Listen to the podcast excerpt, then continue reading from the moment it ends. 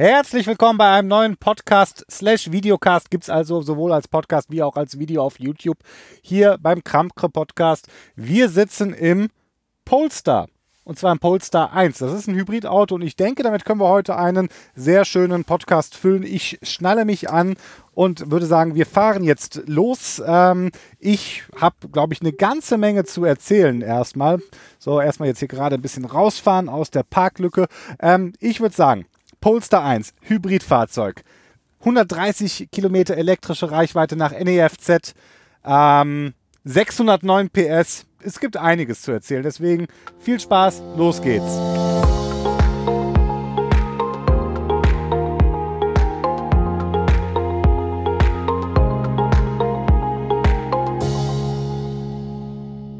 So. Also, fangen wir erstmal ganz von vorne an. Ähm, nicht ganz von vorne, aber der Polestar. Ähm, wenn ihr bei mir im Podcast oder im Blog zuhört, dann äh, habt ihr ja schon mitbekommen, dass ich ein sehr langes YouTube-Video zu dem Polestar 2 gemacht habe. Lustigerweise bin ich den Polestar 2 vor dem Polestar 1 gefahren. Ähm, hat sich einfach so ergeben. Das äh, liegt ein bisschen daran, dass äh, Polestar als Marke jetzt den tatsächlich sehr stark gepusht hat. Ähm, und den Polestar 2 und es gar nicht so einfach war, jetzt an den Polestar 1 zu kommen. Einfach weil der sehr, naja, gefragt ist, beziehungsweise sehr exklusiv ist. Das liegt auch ein bisschen daran, ähm, dass, ja, muss man wirklich sagen, diese Exklusivität, äh, das sieht man als erstes an dem Preispunkt. Anfangen tut der Polestar 1 bei 155.000 Euro. Und dann habt ihr wahrscheinlich noch nicht die ganzen schönen Extras, ähm, so wie jetzt hier drinnen äh, mit der großen Soundanlage und ich vermute mal, ja genau, das Sportpaket. Ich weiß gar nicht, wie das bei dem Polestar 1 ist, würde mich aber nicht wundern. Hier ähm, mit dieses Sportpaket mit äh, den speziellen Federungen, Bremsen, äh, Akzentfarben hier und ähm, ja, das, äh, das wird bestimmt alles nochmal wie bei jedem Autohersteller ein wenig extra kosten. Wie bei jedem Autohersteller ist insofern vielleicht einfach ein ganz ähm, guter Punkt, äh, dass man da mal anfängt, weil die meisten Leute, den meisten Leuten sagt Polestar erstmal überhaupt nichts. Ähm, wenn man und eine Sache kann ich schon jetzt an dieser Stelle sagen, es ist mir auch wirklich aufgefallen, ich wurde sehr oft auf dieses Auto angesprochen und er bekommt auch sehr viele Blicke hinterhergeworfen. Ähm, das liegt einfach daran, gerade jetzt hier dieser Polestar 1, der als Coupé ausgeführt ist, äh, mit einem, ja, ich würde sagen, schwedisch-minimalistischen Design. Und auch hier, wie immer der Hinweis, schaut in die Show Notes. Ich war heute den Tag hier mit dem Jonas Speck wieder mal unterwegs und wir haben hier eine ganze Menge an Bildern gemacht. Es lohnt sich also da definitiv reinzugucken. Ähm, sehr schöne Bilder. Und wen das interessiert, auch hier kurz der Hinweis, einfach, der soll erlaubt sein an dieser Stelle, auch wenn es mit als Podcast ist. Bei YouTube habe ich auch nochmal darüber gesprochen. Ähm, ich habe ein Behind-the-Scenes-Video heute von einem Fotoshooting hier gemacht. Ähm, da gibt es auch nochmal einiges zu sehen, wo wir waren, was wir so aufgenommen haben, wie das so abläuft. War ganz war ganz interessant, würde ich sagen. Und ähm, wie gesagt, Außendesign als Coupé. Und ähm, jetzt hier, ich weiß leider gar nicht, wie die Farbe jetzt hier gerade heißt, in der ich unterwegs bin. Ich finde sie aber tatsächlich, sie sieht extrem schick aus. Das ist so ein Blau, Silber, na nicht Blau, also es ist definitiv ein Blau. Ähm, also schon blau, aber ich weiß es nicht. Ich werde das noch herausfinden und schreibe in die Show Notes rein. Ähm, wie die Farbe denn nun genau heißt. Ähm, ist auf jeden Fall kein Standardblau, auch kein wirkliches Metallic, äh, so ein Metallic-Blau. Ist mehr so ein gedecktes, sage ich mal. Ähm, und sieht tatsächlich ganz, ganz schick aus. Äh, kann man nicht anders sagen. Und wie gesagt, viele Blicke hinterhergeworfen, was zum einen daran liegt, meiner Meinung nach tatsächlich, dass die ähm, Leute den Wagen schön finden. Das ist das eine. Und das andere, was ich auch glaube, was ein ganz, ganz großer Punkt sein dürfte, ist, dass die meisten überhaupt nicht wissen, was das denn ist, ein Polestar. Und ich weiß nicht, das soll jetzt nicht falsch klingen, aber es ist mir halt aufgefallen, ähm, gerade bei ganz vielen jungen Männern, was weiß ich, so auch in meiner Altersklasse und auch jünger, äh, die gucken den Wagen ganz besonders hinterher, weil ich sag mal so, ich, ihr kennt das bestimmt. Und ähm, die Chance ist, dass wenn ihr dieses Video guckt und oder diesen Podcast hört, dass ihr euch auch für Autos interessiert. Wahrscheinlich schon mal mehr als die meisten, wenn ihr nicht gerade zufällig hier auf das Video gestoßen seid, weil ihr dann immerhin schon wüsstet, was ein Polestar 1 ist. Aber ich konnte das in so vielen Blicken sehen und auch teilweise, wenn ich den Wagen geparkt habe irgendwie und selber im Café gesessen habe und ähm, dann einen Blick aufs Auto hatte, wie viele Leute um den Wagen drumherum gehen, dann überhaupt erstmal versuchen herauszufinden, was das für eine Marke ist, dann ihr Handy rausholen, um das zu googeln. Also das habe ich tatsächlich mehr als einmal erlebt und ähm, deswegen kann das auch kein Zufall sein. Und gerade dieser, dieser, wenn ich durch die Stadt gefahren bin, das ist mir halt auch mehr als einmal aufgefallen, ähm, dieser Blick von Männern und auch vielleicht von Frauen bestimmt auch, ähm, die aufs Auto gucken und sich fragen, Moment, ich kenne mich doch eigentlich gut mit Autos aus. Was, was ist das? Und meine, ne, dieses Polestar-Logo für die Leute, die hier gerade in das ähm, in das äh, Video reinschauen oder ich kann es euch auch beschreiben, es sind im Prinzip ja, es sieht, es, der Name Polestar, Polarstern, der ist ja schon, also das Stern gibt das natürlich mit vor und das wurde hier auch in der ähm, hiermit aufgegriffen. Es sieht tatsächlich aus, man könnte jetzt sagen, wie zwei rechte Winkel, die hier ähm, zueinander mit den Spitzen draufstehen und das Ganze dann mal ein bisschen gedreht. Also, und dann sieht das Ganze aus wie ein Stern, der im Prinzip einfach nur aus ja, 1, 2, 3, 4 Linien besteht, wenn ihr so wollt. Ähm, und ja, Polestar. Wie ein Stern. Und man kennt es halt nicht. Ich wette, ich wette mit euch, das wird sich hier ein bisschen ändern, wenn jetzt der Polestar 2 auf die Straße kommt, äh, weil der halt auch eine sehr breite Masse anspricht, auch vom Startpreis, der hier irgendwo bei 40, 44.000 Euro lag, wenn ich mich nicht jetzt täusche, wenn ich es gerade richtig in Erinnerung habe. Ähm, also auch für die viel, viel, viel mehr Leute erschwinglicher sein dürfte als dieses, naja, Luxus-Coupé, doch, das kann man, ich denke, man kann Luxus-Coupé hierzu sagen. Ähm, aber nichtsdestotrotz zieht er halt diese Blicke auf sich. Und äh, gerade in der Stadt, das ist auch noch eine Sache, die mir aufgefallen ist, das Ganze wird durch den Hybrid und durch das Elektrische nochmal enorm verstärkt. Und elektrisch ist auch ein ganz gutes Stichwort. Ich hatte gerade kurz mal vor einiger Zeit, bin ich aus Versehen hier an eine Schaltpedale dran gekommen. Da hat er mir hier in der Stadt den Benzinmotor eingeschaltet. Das wollte ich eigentlich nicht.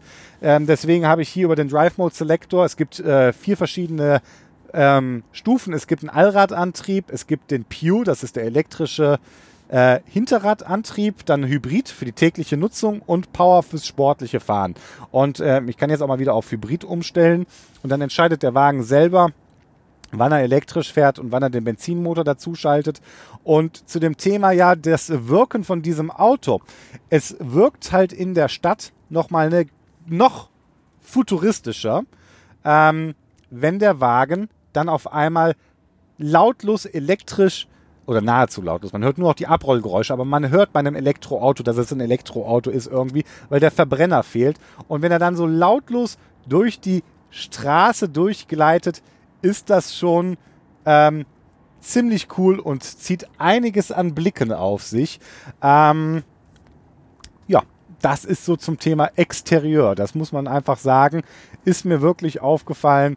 Ähm, macht Spaß, dann ähm, auch also ich den Wagen in der Waschanlage, an der Tankstelle, überall wurde ich drauf ange, weil man dieses Logo halt einfach nicht kennt und dann wird man halt sehr schnell darauf angesprochen, was man denn da bitte eigentlich schön fährt. Für die Leute, die jetzt das Video eingeschaltet haben oder für die, die den Podcast hören, ihr könnt ja, glaube ich, parallel auf Folgen-Websites gehen und euch ein paar Bilder auch vom Innenraum angucken. Ähm, für die, die das Video gerade sehen, wenn man drin sitzt, dann hat man zwar hier auf dem Lenkrad auch das Polestar-Logo, man hat hier den gläsernen Schaltknauf, der hat auch so ein Polestar-Logo im Inneren frei schwebend drin, der ist beleuchtet, sieht also alles sehr, sehr schick aus. Ähm, hier sehr, sehr viel Carbonflächen, weil es ja auch mit 609 PS durchaus ein sportliches Coupé sein kann. Ähm, und was ich jetzt eigentlich darauf hinaus wollte, ist, dass für die Leute, die das jetzt sehen und hier zum Beispiel diese Klimaanlagen ähm, Lüftungen sehen oder das große Zentraldisplay hier, auch mit dem ganzen Layout, die werden sagen, Moment mal, das habe ich doch schon mal gesehen. Und äh, wenn ihr euch fragt, wo, dann bei Volvo. Das hat sich gereimt. Wo habt ihr es gesehen? Volvo. Und ähm, jetzt mal ein bisschen zu der Geschichte. Der Wagen, der Polestar, hier der jetzige Polestar 1, der ist, oder generell die Marke Polestar, wie gesagt, ich wollte ja vorne anfangen. Die Marke Polestar ist ein Joint Venture von Volvo und Geely mittlerweile, also quasi eine Neugründung unter dem Firmendach von Volvo und Geely und wobei Geely und Volvo hängt auch nochmal zusammen in gewisser Weise. Ähm, aber jetzt also als eigene Marke firmiert. Früher war Polestar das, ja kann man sagen, was ähm, AMG für Mercedes oder M für BMW oder äh, SVO für Jaguar ist. Äh, und zwar war das so ein bisschen ja wieder Art Haustuner. Und ähm, wie gesagt, da haben sie jetzt eine eigene Marke draus gemacht, um die elektrifizierten und rein elektrischen Fahrzeuge zu pushen. Und deswegen ist dann hier der Polestar 1 als Hybrid und der Polestar 2 als rein elektrischer Wagen vorgestellt worden. Und ähm, ja, ich habe mich die ganze Zeit gefragt, oder ich frage mich das immer noch, und ich denke, da reden wir jetzt hier in diesem Podcast ein bisschen drüber, für wen ist denn hier eigentlich der Polestar? Und für, oder was, was soll der Wagen zeigen? Und ich finde, da sind ein paar sehr interessante Fragen und Antworten, ähm, denen man sich hier mal wirklich widmen kann. Vorgestellt wurde dieses Auto aller, zum allerersten Mal schon, ich glaube, wenn ich mich jetzt nicht täusche, 2013 auf der IAA in Frankfurt ähm, und da noch unter dem Volvo Markennamen. Also hier vorne mit Volvo Logo, vorne ein Volvo Logo in der, ähm, in der im Kühlergrill, hinten ein Volvo Logo auf dem Kofferraum und ähm, damals hat man gesagt, ja, äh, wir werden den wohl nie bauen. Und ich bin so froh, dass, äh, dass es doch gemacht worden ist. Ich bin echt froh, dass sie den Wagen gebaut haben. Einfach, weil ich finde, er ist ein ganz, ganz spannender ja, Technologieträger oder ein äh, Technologiebeispiel. Und ähm, auch jetzt, das liegt vor allem an dem Hybrid. Und ich weiß, Hybrid ist ja durchaus eine Technik, äh, gerade diese Plug-in-Hybride, die oft ähm, ja, belächelt werden, äh, kritisiert werden, von Leuten nicht ernst genommen werden. Und das liegt halt einfach daran, dass ganz viele sagen, ja, das ist nur so ein Alibi-Elektroauto, weil ähm, der hat ja immer noch den Benzinmotor drinnen, der schleppt jetzt noch die Batterie mit sich rum, das ist ja quasi doppelt ineffizient. Und so wie ich das sehe, ähm, glaube ich da nicht dran, ähm, dass das ineffizient ist. Ich glaube tatsächlich, dass das Hybridfahrzeug, gerade hier diese Plug-in-Hybride, eine ja sehr spannende Zukunftsform auch sein könnten, oder eine Brücken, von mir aus eine Brückentechnologie. Ich weiß nicht, ich habe da nicht, die, ich meine, ich habe auch keine Glaskugel, wo ich reingucken kann und euch erzählen kann, wie das hier alles weitergeht, ob die Zukunft rein elektrisch ist, ob sie mit Wasserstoff ist, ob der Benziner oder der Verbrennungsmotor sich nicht doch noch viel länger hält, als die meisten glauben wollen. Ähm, das Fass machen wir jetzt definitiv hier nicht auf. Ähm, deswegen ähm, sei mal einfach drum, wir müssen halt Emissionen, das ist ein ganz, ganz heißes Thema und elektrisches Fahren ist eine gute Sache, weil man halt damit lokal emissionsfrei fährt. Und das ist definitiv etwas, das zu begrüßen ist, wenn man in der Innenstadt, wo man ja die höchste Belastungen durchaus hat, wenn man da elektrisch fährt. Und da finde ich, ist hier diese Plug-in-Technologie ähm, oder Fahrzeuge eine gute Maßnahme. Und der Polestar nochmal ganz besonders meiner Meinung nach, weil der Polestar halt laut Hersteller eine Reichweite von 130 Kilometern, äh, das ist zwar ein Wert, der nach NEFZ gewählt worden ist, also nicht nach WLTP, aber sie geben halt an 130 Kilometer Reichweite nach, ähm, nach NEFZ.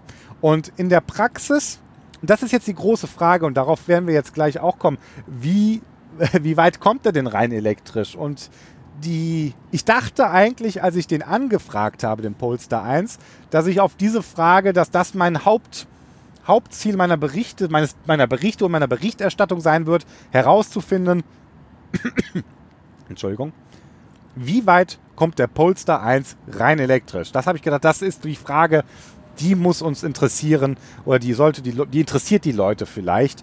Und ich habe herausgefunden, für mich zumindestens es spielt keine große Rolle. Aus folgendem Grund. Ähm,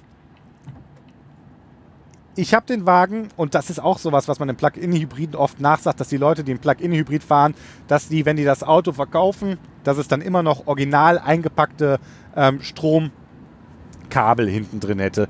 Ähm, und das habe ich für mich persönlich, gut, jetzt wohne ich auf dem Land und habe auch einen, äh, im Moment zumindest eine Steckdose draußen. Ich bin der festen Überzeugung, dass ich bald mal hier eine äh, Wallbox zu Hause brauche. Ähm, weil ich hänge den Wagen, egal welchen Hybriden ich hatte, jeden Abend hänge ich den wieder ans Strom dran. Einfach, dass man morgens mit einem vollen Auto oder einer vollen Batterie losfährt.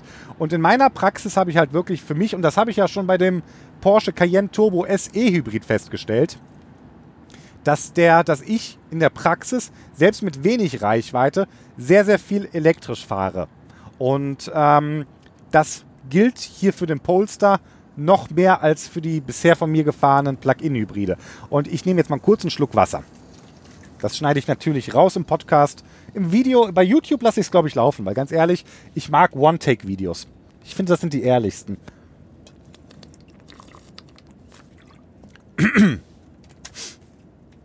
So, jetzt fahren wir hier auf die Baustelle zu. Da müssen wir gleich auch nochmal drüber reden, über den Thema, wir fahren auf die Baustelle zu und wir fragt euch bestimmt, warum macht der Typ das hier bitte? Ähm, dass er hier erzählt und Auto fährt und dann hier ab und zu noch Richtung Kamera guckt. Uh, uh, uh. Ähm, das liegt ja auch an den Fahrassistenzsystemen. Aber dazu später mehr. So, ich war gerade dabei, dass ich den Wagen jeden Abend ans Strom gehangen habe, um morgens mit einer vollen Batterie zu fahren. Und bei den normalen Hybriden kommt man damit durchaus auch schon eine ganze Ecke mit. Aber bei den, ähm, bei dem hier kommt man noch viel weiter damit. Ich habe das Gefühl, es, es gab in meiner, ich hatte den Wagen jetzt knapp, wie, wie lange habe ich ihn denn jetzt? Was haben wir heute? Wir haben heute Sonntag. Ich meine, ich hätte ihn morgen, auf jeden Fall weiß ich, dass ich ihn äh, morgen zurückgeben muss. Rückgerechnet, also ich hatte nicht ganz zwei Wochen. Ich habe jetzt in der Zeit, ähm, wenn ich mich nicht vertue, 1855 Kilometer drauf gefahren. Ähm, und ich habe festgestellt, dass es bei mir immer wieder Tage gab, wo ich den komplett rein elektrisch durch den ganzen Tag gefahren bin. Und ihr seht auch jetzt hier, das ist, wenn für die Leute, die jetzt zumindest gerade beim Video zugucken, dass ich jetzt hier auf die letzten, ähm, und das liegt vor allem daran, ich hatte den zurückgesetzt, als ich in Münster für das Fotoshooting war, auf die letzten 70 Kilometer, 2 Stunden 44 Minuten Fahrzeit. Da bin ich mit 2,6 Liter durchschnittlich gefahren. Also sehr, sehr wenig tatsächlich. Und ähm, das war bei mir, es gab halt wirklich viele Tage, da war ich entweder fast komplett elektrisch unterwegs oder habe hier so einen extrem niedrigen Wert ähm, von unter 4 Litern oder sowas. Ich meine mal, ich habe das gelesen, ähm, bei der Polestar ist, glaube ich, laut Hersteller mit 1,6 Liter angegeben. Aber das hat natürlich mit dem Testzyklus in gewisser Weise zu tun. Und da weiß ich nicht, ob das, also diese alten NEFZ-Werte, die sind ein bisschen, naja, die, die sind, also ich will nicht sagen, dass die WLTP-Werte jetzt besonders realistisch sind, aber bei diesen NEFZ-Werten, da habe ich das Gefühl, die sind noch weiter an der Realität manchmal vorbei. Also diese 1,6 Liter, das glaube ich nicht. Ähm, das, dieser Zyklus, das äh, sehe ich halt noch irgendwo nicht. Und ähm, Nichtsdestotrotz, es gab halt Tage, wo ich dann von mir aus auch in die Stadt gefahren, also erst zur Arbeit, zurück zur Arbeit, dann noch in die Stadt und dann vielleicht auf den letzten Stück, und dann waren wir hier über 100 Kilometer, ähm, dass wir dann das letzte Stückchen dann mit ein bisschen Benzin gefahren sind und dann hast du am Ende sowas wie jetzt hier 2,6 Liter auf der Uhr stehen und dann freust du dich abends, der Tank ist immer noch voll und hängst ihn wieder abends an die Steckdose und fährst am nächsten Morgen wieder mit einem vollen Elektromotor los. Und das ist einfach ein großartiges Gefühl für mich gewesen vom Fahren her. Und ähm, ich muss mal wirklich mehr über Hybrids nachdenken. Das ist, ähm, ich glaube, wirklich für viele eine sehr, sehr spannende Sache. Und der Polestar halt jetzt ganz besonders, weil der hier halt diese große Batterie drin hat mit 35 äh, Kilowattstunden. Das ist viel, viel mehr als die meisten drin haben. Die haben dann äh, die Hälfte oder weniger drin als Hybridfahrzeug. Und hier hat man bei Volvo halt echt eine etwas größere Batterie. Äh, Entschuldigung. Habt ihr, ihr habt, habt ihr es gemerkt? Bei Volvo, ich meine natürlich bei Polestar, ähm, eine größere Batterie reingepackt. Wobei man kann darüber diskutieren. Volvo hat ihn entwickelt, Polestar hat das genommen, verfeinert, wer weiß. Also nehmt mir nicht böse, immer wenn ich jetzt in diesem Video, oder nicht immer, aber fast immer, wenn ich Volvo sagen sollte, meine ich natürlich Polestar. Und ja, diese Kombination halt alleine vom Verbrauch her für mich ein Highlight tatsächlich, äh, weil, weil der Verbrauch so gering ist. Und mir fällt aus dem Stand kein anderer Hersteller mit einem Hybrid-Coupé ein, mit so einer Reichweite. Das ist halt, das gab es einfach noch nicht. Und ich glaube, bei Polestar hat man sich zum einen gedacht, okay, wir bringen dieses Auto auf den Markt. Es ist natürlich ein sehr spitzes Produkt, das nicht für jeden erschwinglich, nicht für jeden interessant sein dürfte. Ähm, und da kommen wir auch nachher nochmal auf den Preis äh, zu sprechen, ähm, weil wie gesagt, ab 150.000 Euro, das ist schon, da gibt es auch in dieser Klasse, auch für Coupés oder Sportwagen oder sportliche Coupés, eine ganz schöne Bandbreite an Auswahl, die man nehmen könnte. Ähm, und da reden wir nachher mal drüber, warum man denn, wer denn den Polster nimmt. Auf jeden Fall mir fällt keiner ein, der da vergleichbar ist. Ich bin mir nicht sicher, ob Mercedes nicht auch Hybrid-Coupés hat. Ähm, ich, ich weiß es nicht. Und wenn, haben die alle nicht diese Reichweite. Überhaupt kein Hybrid so richtig. Ähm, in dieser Klasse hat eine vergleichbare Reichweite. Und ich frage mich halt, warum? Ähm, Mercedes mit der neuen S-Klasse, und das fand ich auch spannend, ähm, oh, und das fand ich auf der einen Seite spannend, auf der anderen Seite enttäuschend, weil Mercedes gesagt hat, ja, die S-Klasse, die gibt es dann auch elektrifiziert, auch als Hybrid, und dann kommt die als Hybrid auch über 100 Kilometer mit weit. Das fand ich spannend. Enttäuschend fand ich, dass sie den Hybrid nicht direkt zum Start mitgebracht haben, wo ich mich wieder frage, hey Mercedes, Warum denn bitte? Warum habt ihr, aber Thema für sich, wir sind jetzt hier. Das wäre dann für mich tatsächlich die Mercedes S-Klasse. Der erste ernstzunehmende ja, Konkurrent. Ähm, das eine Limousine, das hier Coupé, aber vielleicht die S-Klasse gibt es ja dann auch als Coupé-Version. Vielleicht bringen sie die dann auch als Hybrid, der dann halt diese 100, der dann eine vergleichbare Reichweite hat. Und ich finde das irgendwo eigentlich, habe ich jetzt in vielen Worten, glaube ich, ausführlich beschrieben, warum ich das naheliegend finde, dass das gut ist. Und ähm, die im Video gerade zugeguckt haben, haben das vielleicht gesehen, dass ich hier gerade einmal an dem äh, Schalthebel äh, gezogen habe. Das liegt daran, dass man hier den Fahrmodus dann zwischen Drive und Boost hin und her stellen kann.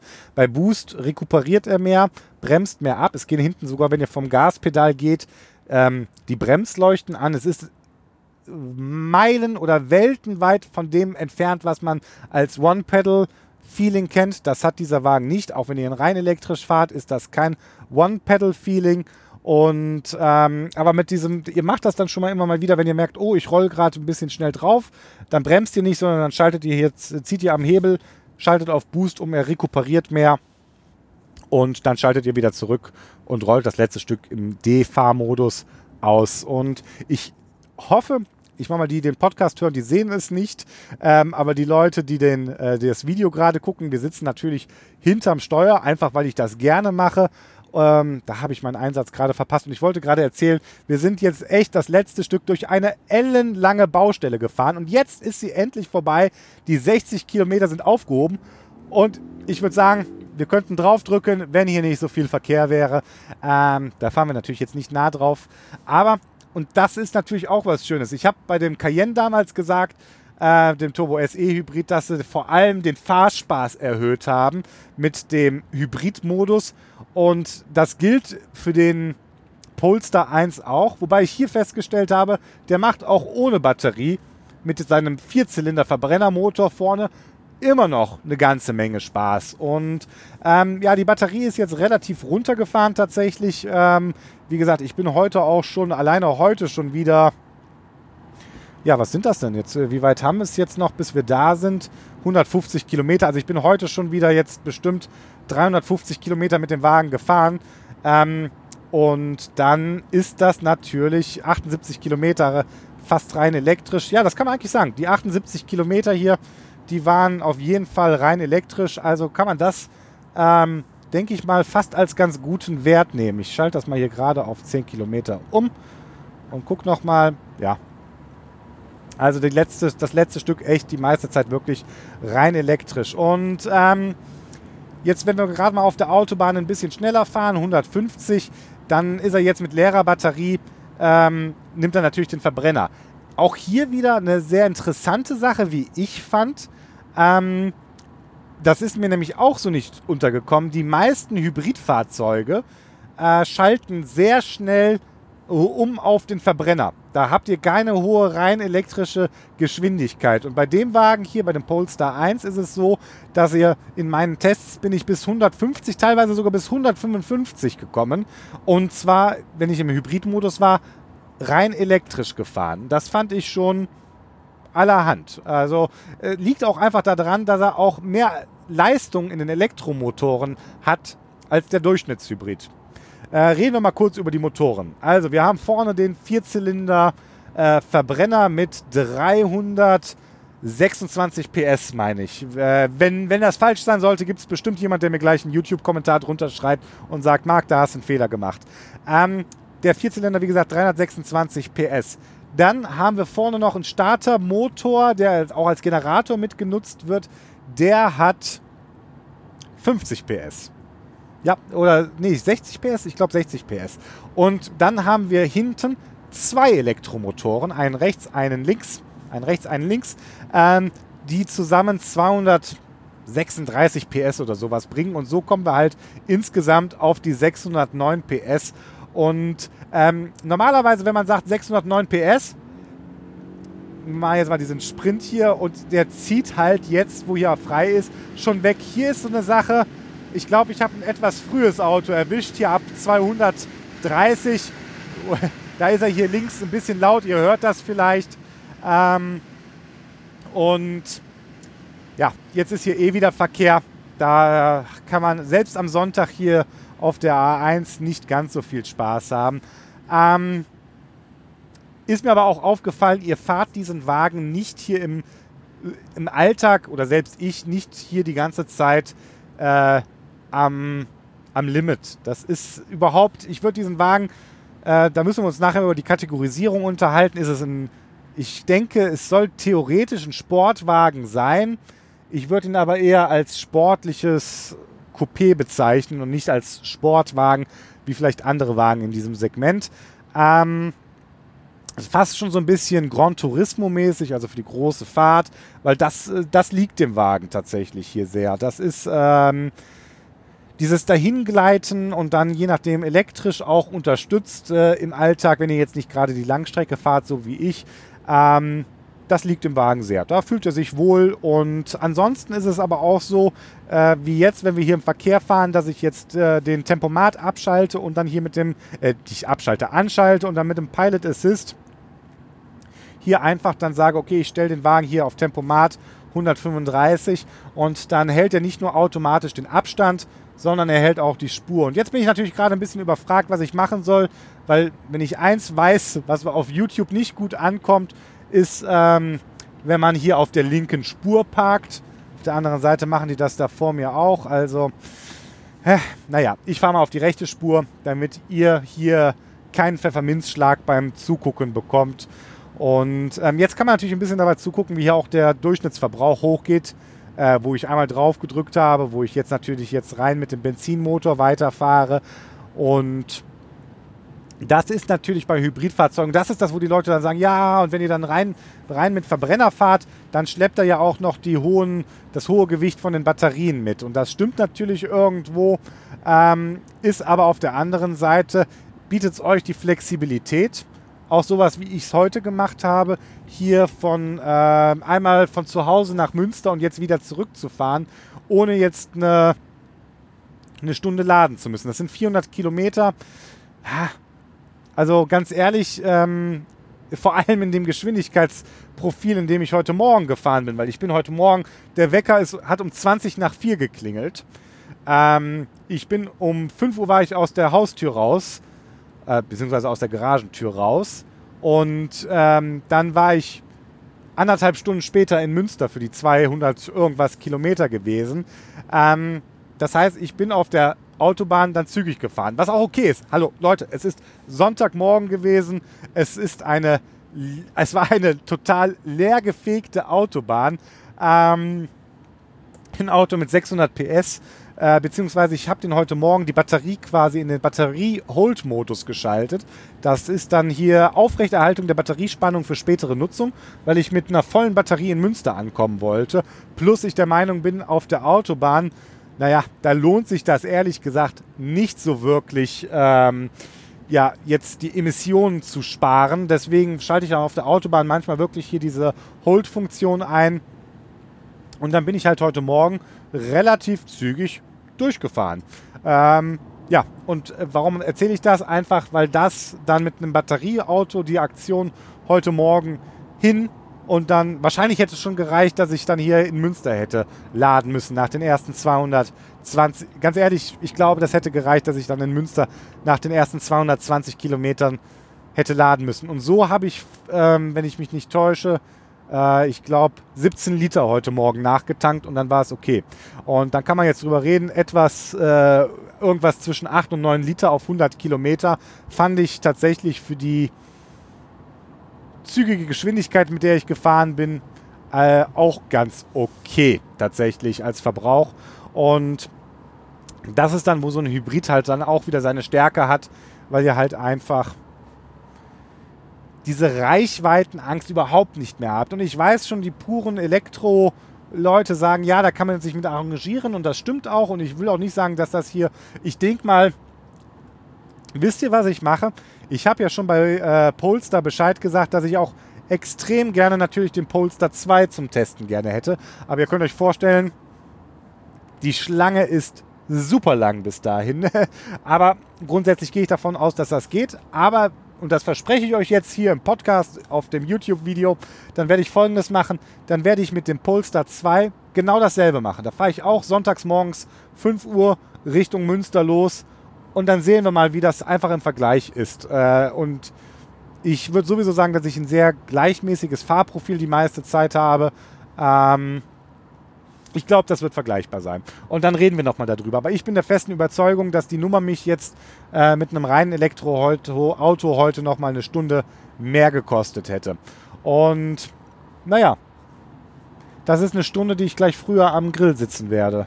Äh, mit der Familie zusammen. Und das finde ich dann wiederum ähm, durchaus charmant bei diesen Hybridfahrzeugen. Auch charmant jetzt gerade ähm, dass wir hier jetzt wieder 130 auf der Autobahn haben und ich jetzt hier wieder mit dem Abstandsradar und dem Pilot Assist quasi fahre, den man ja auch, der heißt sogar gleich wie bei Volvo. Also es macht es einem echt nicht leicht, nicht laufend an Volvo, ähm, dass man Volvo sagt, wenn das sogar eins zu eins der Fahrassistent heißt wie bei Volvo. Pilot Assist heißt aktiver Abstandsradar, aber heißt auch aktive Lenkung. Also ihr seht das jetzt, er würde hier normalerweise, war er gerade am Wegrollen und er hält mich hier schön in der Mitte. Ich glaube, ah, jetzt habe ich es schon wieder vergessen, äh, wie der genaue Fachbegriff dafür heißt. Ich glaube, aktive Mittelaus, äh, Spur-Mittelausrichtung, irgendwie sowas. Jetzt beschwert er sich, dass ich meine Hand doch bitte ans Lenkrad nehmen soll und mich auch darauf ähm, konzentrieren soll, wie ich fahre, weil wie bei jedem Assistenzsystem, und ich glaube, wen es interessiert, ich habe da auch schon mal einen ganzen Podcast zu dem Thema gemacht. Ist das hier nur Level 2 unterstütztes Fahren? Das heißt, ihr als Fahrer habt die ganze Zeit die Verantwortung, auf die Straße zu gucken und ihr seid jederzeit in der Lage, sofort das Fahrgeschehen wieder zu übernehmen. Nichtsdestotrotz, das klappt sehr gut und ähm, überhaupt, was hier Sicherheit angeht, ist das halt auch, greift das hier auf, ja, auf den Baukasten von Volvo zurück. Und das ist, was das angeht, gerade Volvo ist ja eine Marke, die sehr für ihr ja einen sehr großen, ich sag nur Schwedenstahl, sehr großen Fokus auf Sicherheit hat. Tatsächlich ähm, auch sagt, sie möchten das in, ich weiß nicht mehr zu welchem Jahr genau, aber sie möchten irgendwann in der Zukunft, und ich weiß gar nicht, ob es das überhaupt von einem anderen Hersteller schon gibt, wo die sagen, ab einem gewissen Jahr möchten wir, dass es keine tödlichen Unfälle mehr mit einem Volvo gibt. Das ist deren Sicherheitsfokus, den die haben. Und ähm, dementsprechend hat der Wagen hier Kollisionserwarnung, Querverkehrswarnung, die habe ich heute schon einmal erleben müssen, weil irgendwer hier aus der Ausfahrt rausgezogen ist, ohne zu gucken. Und all das was man so an naja, Assistenzsystemen kennt und zu schätzen weiß, ähm, ist hier drinnen. Der Pilot Assist, der funktioniert leider nur bis 130 Kilometer äh, oder ich glaube bis 135. Oh, und jetzt muss ich ein bisschen aufpassen hier, weil da stand es auch gerade, Vollsperrung Richtung Köln. Ähm, da müssen wir gleich gucken, dass ich jetzt gleich die Sauerlandlinie nehme. Und äh, für die, die jetzt hier ein bisschen zugucken, ähm, hier reden wir jetzt gerade über das Infotainment-System, was halt auch komplett jetzt beim Polestar 1, das muss man ganz, ganz dick unterstreichen, ähm, beim Polestar 1 ist es das, was ähm, immer noch das, was man von ähm, Volvo her kennt, ist. Und beim Polestar 2 ist es das, was man von ähm, was man von Android erkennt. Da ist Android Auto mit drin. Und ich mache jetzt mal gerade was folgendes. Ähm, ich muss mich jetzt hier gerade mal kurz äh, gucken, dass wir hier nicht nachher ähm, im Stau stehen. Aber ähm, weil hier, das habe ich heute Morgen gesehen, vielleicht schneide ich das rein, da bin ich nämlich an einer elendlangen Baustelle äh, vorbeigefahren, wo ich schon gedacht habe, da haben sie die ganze Straße gesperrt. Und jetzt war ich hier gerade kurz mit den Schildern am gucken, aber wir fahren jetzt noch geradeaus und dann biegen wir nachher auf die 45 ab. Das ist die sogenannte Sauerlandlinie. Und dann fahre ich über die Sauerlandlinie nach Hause, ähm, die ich sowieso eigentlich, gerade wenn Berufsverkehr ist, sowieso lieber fahre, als hier mich durch Köln, durchs Kreuz da Leverkusen ähm, durchzuzwängen. Und jetzt mit der Vollsperrung auf jeden Fall ein richtiger Weg. Ähm, hier, wie gesagt, in dem Display, ihr seht das dann vielleicht, das ist das, was man von Volvo her kennt. Das, ist, äh, das löst keine Begeisterungsstürme aus. Es ist aber wirklich ein sehr solides System mit einer ordentlichen Navigation. Ähm, ich sehe hier unten, da ist sogar dieses Schwarzes schon hier bei Leverkusen, ähm, was dann hier nachher wahrscheinlich die Vollsperrung darstellt hier äh, auf dem letzten Stück von der A3. Das kann man jetzt hier auch schon angezeigt sehen. Also ähm, habe ich nichts dran auszusetzen. Das Auto unterstützt auch, wer es möchte, Apple CarPlay. Und ähm, ja, ansonsten ist das halt so, wie ich immer sage. Ähm, wenn, ich mach mal, was ist, ich weiß nicht, und da könnt ihr mich gerne mal in den Kommentaren, egal jetzt ob in den Show Notes oder bei YouTube, wissen lassen, was ist euch bei einem äh, Navigations-Infotainment-System besonders wichtig? Und für mich ist da auf jeden Fall, ähm, dass es eine gute Kopplung per Bluetooth hat. Ähm, das funktioniert hier ohne Fehl und Tadel. Ich habe hier meine Musik, die ich hören kann, äh, mein Telefon gekoppelt. Ähm, das reicht mir eigentlich schon. Ich habe bei dem äh, Polestar auch äh, eins hier auch die Möglichkeit, Apple CarPlay zu nutzen und auch Android Auto. Ähm, das Ganze hier macht auch schon übrigens ein sehr, das habe ich schon immer gedacht bei Volvo, ein sehr, es erinnert einen sehr, sehr, sehr, sehr stark an ähm, Android. Also ich glaube auch hier ist das Betriebssystem, was unten drunter unter diesem Infotainment-System liegt, schon irgendeine Form von Android. Und ähm, so, wir achten natürlich hier laufend auf den Verkehr. Auch hier sowas der Verkehrszeichenerkennung. Ich, ähm, das ist überhaupt so die Art, wie ich überhaupt am liebsten fahre. Ich fahre ja extrem gerne ähm, mit sowas wie Abstandsradar, Schildererkennung und dann stelle ich hier auf meinem Tempomat ein. Wir hatten jetzt gerade hier in einem Stück 100, da vorne sind wieder 120. Dann stelle ich natürlich 120 ein. Ähm, also jetzt stelle ich wirklich 120 ein. In der Praxis vielleicht auch schon mal einen Wert, der weniger als 10% drüber liegt. Ähm, ihr kennt das, äh, brauchen wir nicht drüber reden. Und dann rollt man aber so wie jetzt halt hier, finde ich, sehr angenehm durch. Überhaupt äh, das gerne mal auch nochmal so an euch, würde mich interessieren, wie ihr dieses Format findet. Ich finde immer, wenn ich diese Podcasts, ich nenne das ja Behind the Wheel, BTW, ähm, aufnehme, denke ich immer, das ist so ein bisschen wie, ja, wenn ihr quasi hier auf dem Nebensitz säßet, der jetzt gerade auch frei ist, und wir uns einfach ein bisschen über Autos unterhalten. Also ich finde das tatsächlich immer recht spannend, kann ich sagen. Ich hoffe, und auch entspannt irgendwie. Ähm, so vom Flow her. Es ist vielleicht nicht ganz so ja, strukturiert, wie wenn ich einen Podcast hier zu Hause im Studio aufnehme. Aber ähm, deswegen, lasst mich einfach mal wissen, ob euch das Ganze hier gefällt. Wir sind jetzt auch schon wieder 40 Minuten am Aufnehmen. Ich denke mal, ja, mehr als 20 kommen jetzt wahrscheinlich nicht. Das ist immer so eine Länge, 45 Minuten, ist schon ein langer Podcast. Aber ich finde, es gibt halt auch viel zu erzählen zu diesem Auto. Ähm, auch dieses riesige Glasdach, das, äh, ihr müsst halt unbedingt in die Shownotes reingucken. Ein kleines Detail, da gucke ich nämlich jetzt gerade, Details. Das ist ein gutes Stichwort. Da müssen wir jetzt nämlich drüber reden. Ähm, während ich jetzt darauf achte, dass ich nicht meine Ausfahrt an die 45 verpasse. Ähm, ist alles noch okay. Ähm, warte mal, ich kann doch hier eine Umleitung reinmachen. So, Umleitung. Nee. Ah ja, da, da war's. Ah, das war ein bisschen zu schnell. Also nochmal, ich möchte auf meiner Route eine Umleitung haben. Und jetzt bietet er mir genau die Sauerlandlinie an, sagt, die ist 9,6 Kilometer länger und dauert 5 Minuten mehr. Das halte ich für ein Gerücht, dass die 5 Minuten mehr dauert, weil mit der, mit der Vollsperrung da hinten ist das hier auf jeden Fall schneller. So, jetzt habe ich das Ganze hier auch wieder im Navigationssystem drin. Ähm, muss mir also nicht ganz so viel Sorge machen, dass ich nachher an der Ausfahrt vorbeifahre. Und ja, Details darauf wollen wir gerade, darauf wollte ich gerade mit euch zu sprechen zu kommen. Und eins dieser Details halte ich hier gerade ein bisschen in der Hand. Das sind diese ähm, ja, gelb, gold, orangefarbenen äh, Anschnallgurte, den habt ihr auch auf dem Beifahrersitz. Ähm, überhaupt dieses Orange-Element hier bei dem Polestar, ähm, so eine Akzentfarbe, die die sehr gerne benutzen und die orange ins Goldtönige durchaus geht. Ähm, ich bin da so ein bisschen vorsichtig, das Gold zu nennen, weil wenn, wenn ich hier, und gerade für die Leute, die nur einen Podcast hören, wenn ich da Gold sage, denken die, äh, was ist das für eine Prollkiste? Es ist halt mehr so dieses Gold-Orange und es wirkt halt einfach extrem gut. Ich, auch hier so ein bisschen in dem, ähm, in dem Display hier zu sehen, äh, da ist auch überall diese orangene Akzentfarbe drin und ähm, das trifft sich auch außen wieder. Die Bremsen hier in diesem Sport, also ich denke mal, der hat dieses Sportpaket auch drin mit einer Spezialbremsanlage, mit Ölis-Federn äh, drinnen. Das ist ganz spannend, weil die kann man nämlich auch in der Federstufe verstellen. Das hat schon was.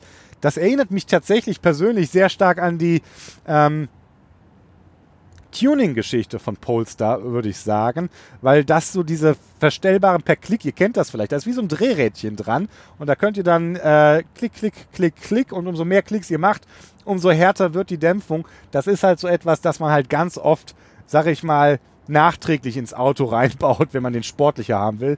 Ähm, deswegen hier wahrscheinlich auch als extra mit drin. Wenn nicht, werde ich das nochmal klarstellen in, in, in meinen Show Notes zu meinen Artikeln auf markkreuzer.de ähm, oder auch in meinem Artikel, der auf Mobile Geeks kommen wird, weil dafür werde ich nämlich auch, das ist ja primär der Testwagen für Mobile Geeks.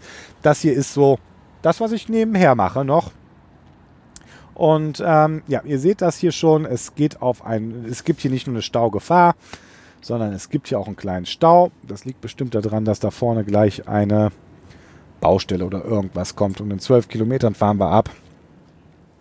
Naja, ich denke mal, ich, bis auf die Sauerlandlinie werdet ihr noch mit mir mitfahren und alles weitere schauen wir gleich mal. Ah, da steht's. Brückenarbeiten, natürlich. Äh, Brückenneubau. Länge 3 Kilometer. Sollte also nicht zu lang sein, das Ganze hier. Ähm, die Federdämpfer, sorry. es, ist halt einfach diese Art dieses ähm, Redens. So, die Federdämpfer, diese Klickräder, die sind auch in diesem Goldton. Und da sieht es tatsächlich ein bisschen mehr Gold aus. Wie so Gold eloxiert. Sieht richtig heiß aus, wie ich finde. Die äh, Ventilkappen an den Rädern auch in dieser Goldfarbe. Und das Ganze war ja bei dem Polestar 2 und das finde ich halt so cool, dass ihr das auch bei dem Elektroauto, wenn ihr da dieses Sport- oder dieses Performance-Paket dazu bestellt, dass ihr genau dieselben Designelemente habt, die ihr hier auch habt. Und äh, Designelemente, hier der rahmenlose Innenspiegel, äh, gibt es heute bei vielen Herstellern äh, oder bei einigen. Was ich tatsächlich noch bei keinem anderen gesehen habe, das sind die rahmenlosen ähm, Seitenspiegel. Und ihr müsstet zumindest hier in dem YouTube-Video hier den linken Seitenspiegel sehen. Vielleicht seht ihr sogar, dass da gerade das orangene Licht drin an ist, weil hier links von mir äh, ein Auto ist, was ähm, im toten Winkel sonst wäre. Das zeigt er mir an. Und das sind so diese kleinen Akzentpünktchen, die finde ich super. Hier oben. ich weiß nicht, ob ihr das jetzt hier in dem Video schnell gesehen habt. In diesem großen Glasdach hier vorne äh, im vorderen Bereich haben die quasi wie so eine kleine LED nach oben eingebaut, wo das Polestar-Logo dann quasi nach oben in das Glasdach mit rein projiziert wird, beziehungsweise sich reflektiert. Ähm, und wenn man dann hier sitzt, gerade nachts, guckt man dann hier so irgendwie hoch aus dem Glasdach und sieht da hier seinen Polarstern, sein Polestar-Logo. Ähm, das hat mir auch schon in dem 2 sehr gut gefallen. Ist halt einfach an so vielen Stellen designmäßig mit den Details echt nochmal schön dran. Einfach schön gemacht worden. Also so in dieser Form und ja, ich weiß nicht, ob Verspieltheit das richtige Wort dafür ist, aber es ist halt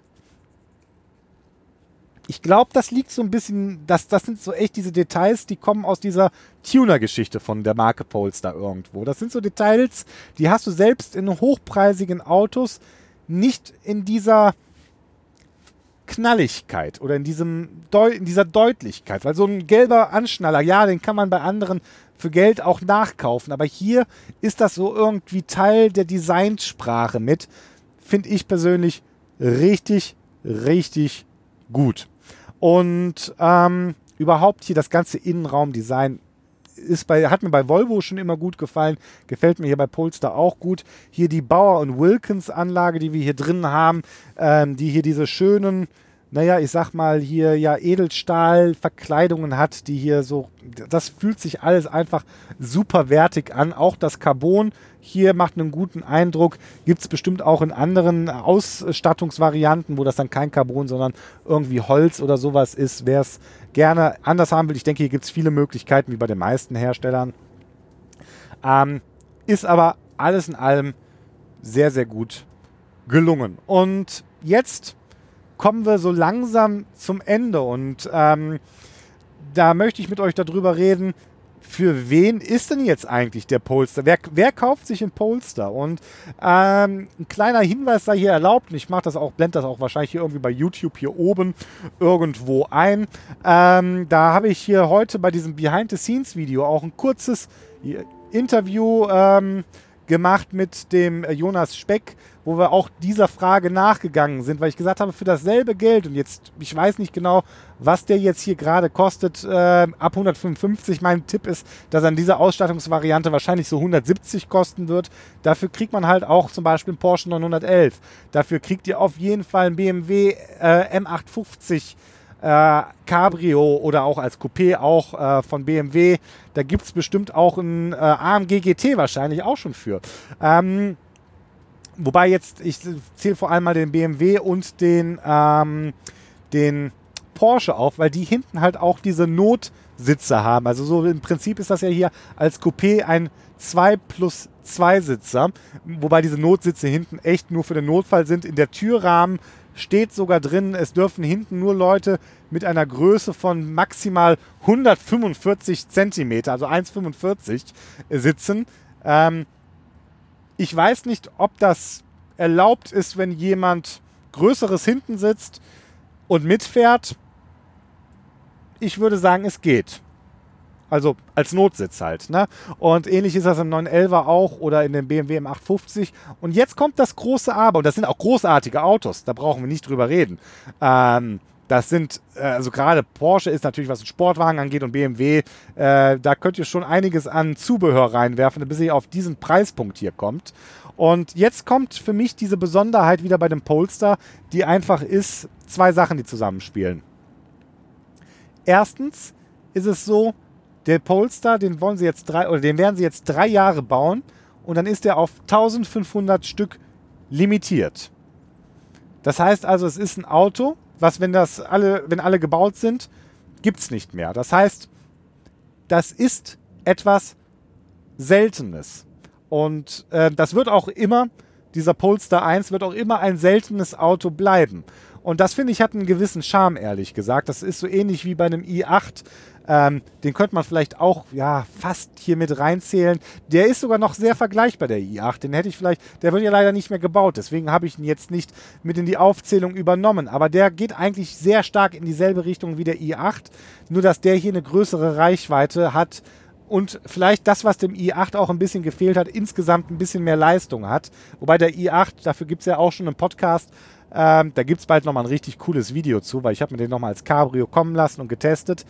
Ähm, aber das ist halt auch heute so ein i8 immer noch was absolut Besonderes und das äh, wird sich, glaube ich, ich glaube, der i8, der wird in naher Zukunft ein Klassiker werden, fast sowas wie ein Sammlerauto vielleicht sogar. Und ich könnte mir vorstellen, dass der Polestar 1, dass, dass das ähnlich wird. Und ähm, ja, ich will jetzt nicht sagen, nach einem Porsche 911 dreht sich keiner mehr um.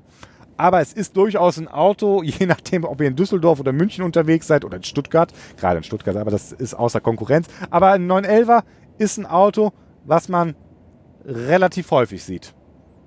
Und also häufig, und egal was, man wird ihn in Zukunft immer häufiger sehen als so ein Polestar. Also Punkt 1, die Limitiertheit von diesem Auto ist etwas, wo ich sage, und diese damit einhergehende Besonderheit ist für mich der erste Grund, warum ich glaube, dass das hier wirklich ein tolles Auto ist, äh, dass die Leute finden wird, die den Wagen gut finden und die den Wagen sich vielleicht kaufen wollen. Ähm, Würde mich interessieren, wie ihr das seht. Wie immer. Also schreibt Kommentare drunter.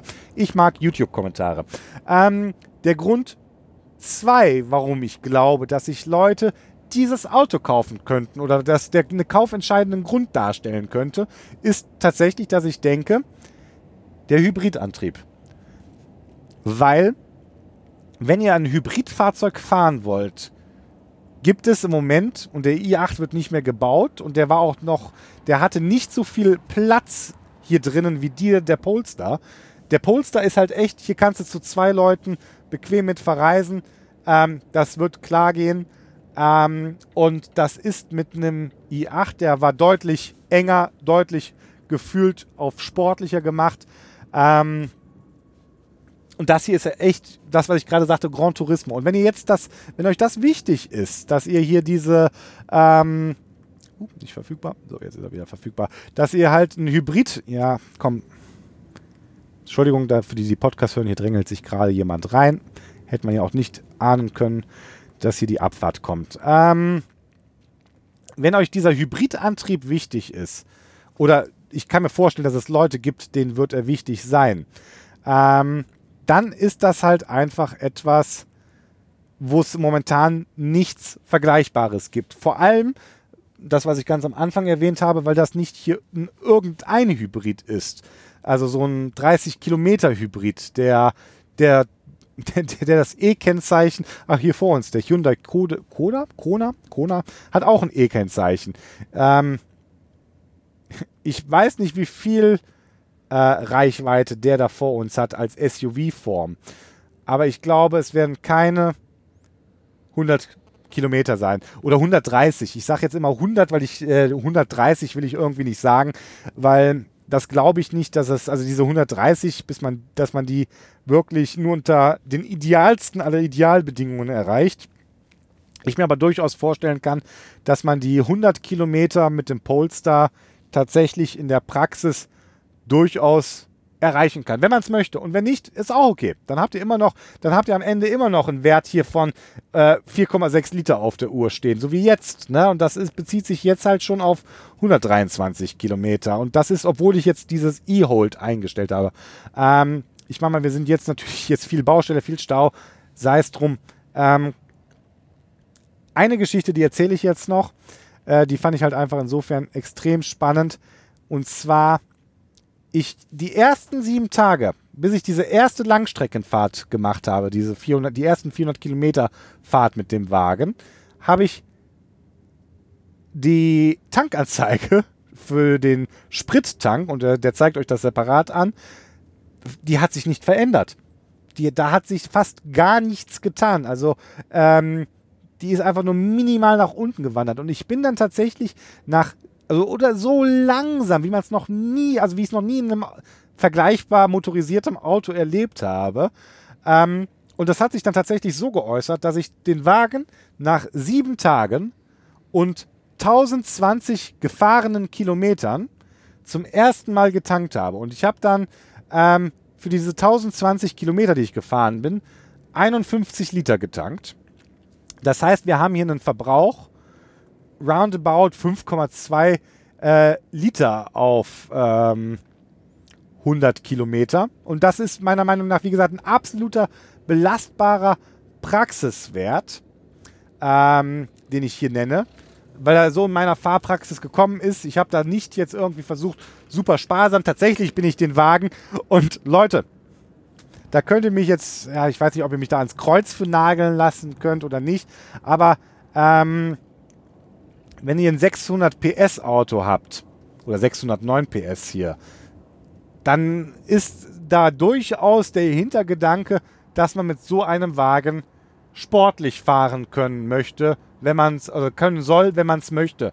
Und ich, wenn sich die Gelegenheit bietet, nutze ich den Wagen natürlich so, wie er hier auch in das eigentliche ja, Fahrprofil, wie er für das eigentliche Fahrprofil gedacht würden ist. Ne? Ich habe ja, wie gesagt, anfangs gedacht, ich versuche den Wagen so sparsam wie möglich zu fahren und zu gucken wie Dings, aber das ist es nicht. Es ist halt wirklich ein Wagen, ähm, der, und jetzt zeigt mir mal irgendein anderes Sportauto mit 600 PS, das einen Durchschnittsverbrauch von 5 Litern hat. Gibt es einfach nicht. Glaube ich nicht. Und wenn, schreibt es in die Kommentare rein. Und wenn, dann wird es irgendwas super Exotisches sein jetzt. Und kommt mir nicht mit diesem neuen äh, Königseck mit dem Dreizylinder und dem auch, auch Hybrid an. Ne? Also der hatte auch mehr als 600 PS, aber ähm, generell kurz noch erwähnt, hier vielleicht Fahrwerte habe ich noch gar nicht drüber gesprochen, äh, außer dass ich das Gefühl habe, dass er sehr zügig ist. 0 auf 100, 4,2 Sekunden.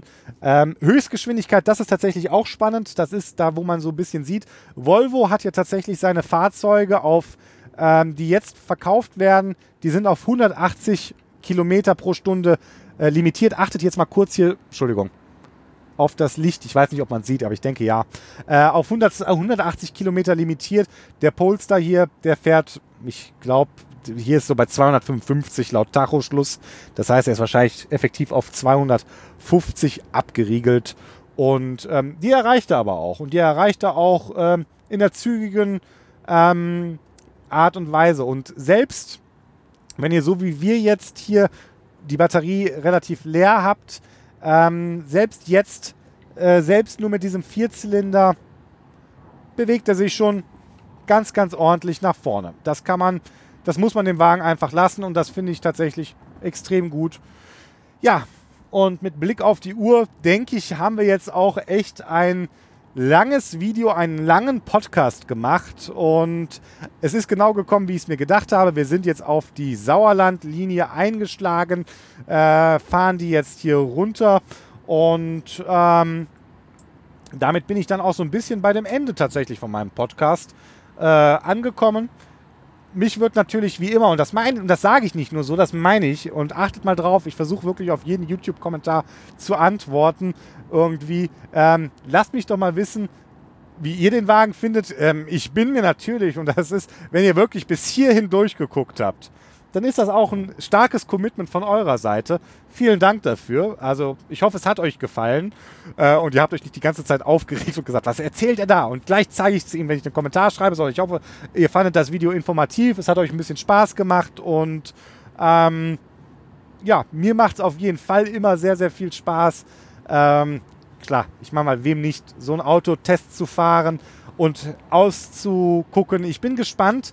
Ähm, ob das hier, ob der irgendeine Signalwirkung vielleicht auf andere Hersteller hat, die dann auch, da vorne ist schon der nächste Stau, da geht der Warnblinker an.